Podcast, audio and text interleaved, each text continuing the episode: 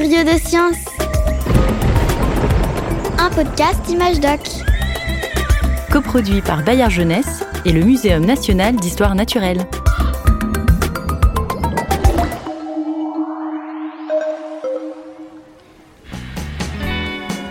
Un de mes meilleurs souvenirs de surf, c'était pendant les grandes vacances. J'allais surfer avec des copains.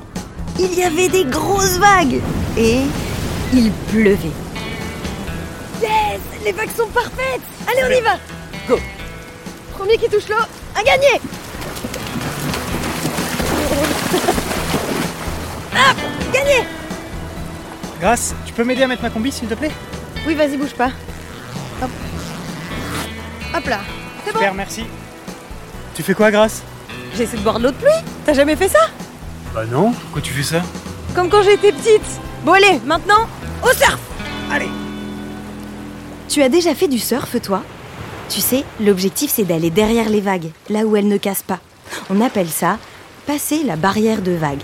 Après, on peut surfer. Mais avant, c'est pas simple. Allez, vas-y, Grâce. Plus que quelques mètres là. On passe derrière les vagues et après, ce sera nickel. Oh, mais attends, il y a une grosse vague là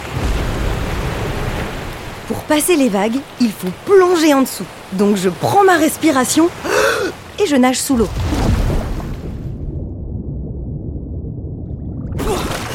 C'est bon, bien joué. Allez, maintenant on va surfer.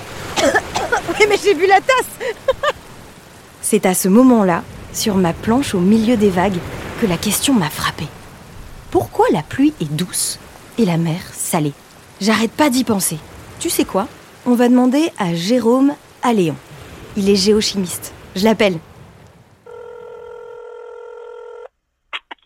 Allô? Bonjour Il paraît que vous êtes spécialiste de l'origine de l'eau sur Terre.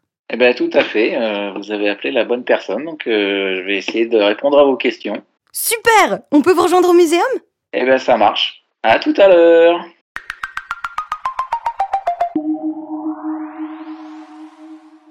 Bonjour à tous. Moi, je suis Jérôme.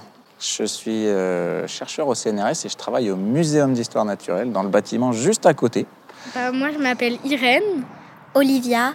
Moi, je m'appelle Raphaël. Et moi, c'est Grâce. Et on a plein de questions à vous poser. Bah, ça tombe bien, je suis là pour y répondre. Super. En plus, on a trop de chance aujourd'hui, vous avez vu. Il pleut pas, mais on va quand même parler un petit peu de la pluie. Allez, on y va.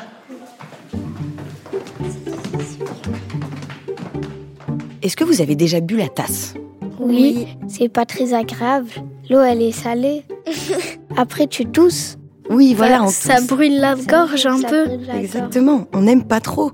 Pourquoi l'eau elle est salée Euh, quand les vagues euh, cassent sur les rochers, bah, vu que les rochers, ça contient des minéraux, peut-être que le sel des rochers, bah, il vient dans l'eau. C'est pas bête du tout parce qu'en fait c'est presque ça qui se passe, mais à une échelle complètement différente. Vous connaissez le cycle de l'eau? Oui. Oui. Irène. Bah, c'est le soleil, il fait évaporer l'eau, elle se transforme en état gazeux et ça crée les nuages. Après, il pleut et ça crée des rivières, puis des fleuves, et puis euh, ça arrive vers la mer et ça recommence. Eh bien tout à fait. Quand l'eau coule le long des montagnes pour faire les rivières et les fleuves, c'est un petit peu la même chose que ce que Raphaël nous a dit juste avant. Il y a une partie de ce qui constitue les roches qui va aller dans l'eau et qui va se retrouver dans l'océan. Et c'est comme ça que l'océan va devenir salé. Et hum, qu'est-ce qui s'évapore? De l'eau? Juste de l'eau? Ou de l'eau salée? Bah, juste de l'eau. Juste l'eau. Moi, j'ai pris de l'eau salée et je l'ai mise au soleil dans une assiette euh, creuse et il restait que du sel après. Eh ben, Exactement. Il reste que du sel. Donc ça, c'est l'expérience de laboratoire que vous faites chez vous qui montre que bah, l'évaporation de l'océan, c'est que l'eau qui s'en va et le sel y reste. Mais du coup, est-ce que la mer, elle devient de plus en plus salée? Eh ben, c'est une très bonne question.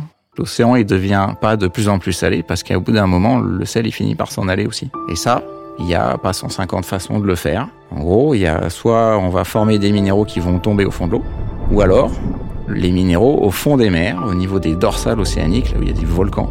Les roches, comme il fait chaud, elles interagissent avec l'eau salée et il y a une partie du sel qui va rentrer dans les roches à cet endroit-là. Et puis il y a des endroits, mais c'est des petites quantités, où là l'évaporation va être très très très efficace, tellement qu'il va se former des roches de sel au fond.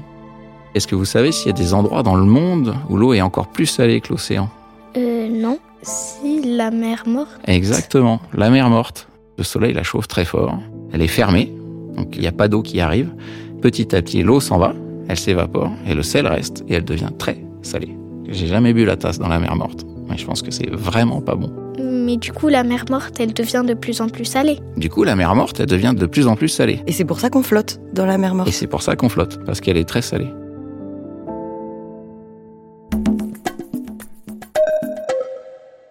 Pourquoi certaines étendues d'eau sont salées et pas d'autres? Tout simplement parce que quand vous avez des lacs, c'est un peu une rivière qui s'arrête de couler. Le sel qui est dans le lac, c'est un peu la même chose que ce qu'il y a dans les rivières. C'est pas totalement de l'eau douce. Hein. On a dit que le sel il vient des roches, donc il y a quand même une certaine quantité de sel dans cette eau-là, mais il y en a beaucoup moins que dans l'océan où elle s'est accumulée. Et est-ce que vous croyez que ces étendues d'eau douce, ou quasiment douce, c'est les plus grandes quantités d'eau douce qu'il y a à la surface de la Terre? Non. Exactement. Eh bien, l'eau douce, elle est au pôle Nord et au pôle Sud. Elle est dans les calottes glaciaires et dans les glaciers, en Antarctique et au Groenland.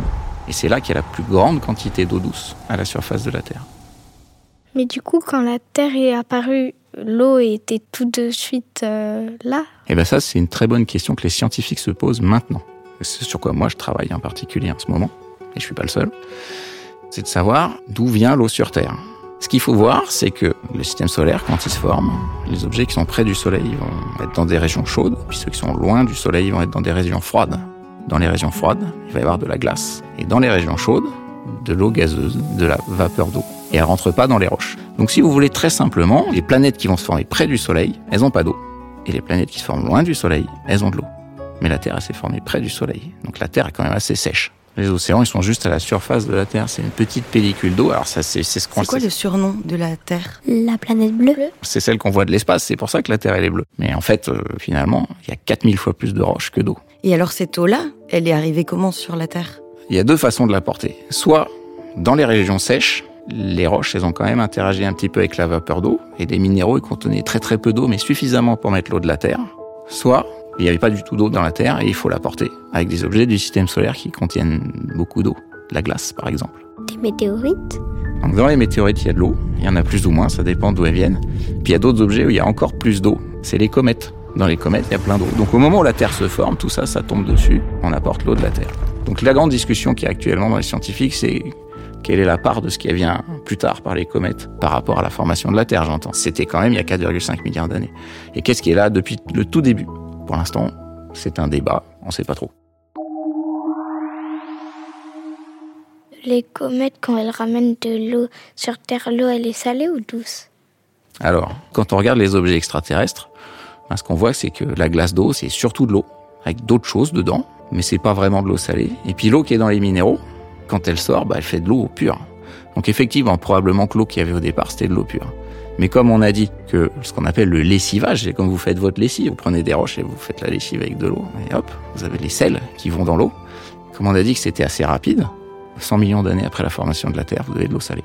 Et la vie, elle est apparue presque un milliard d'années après.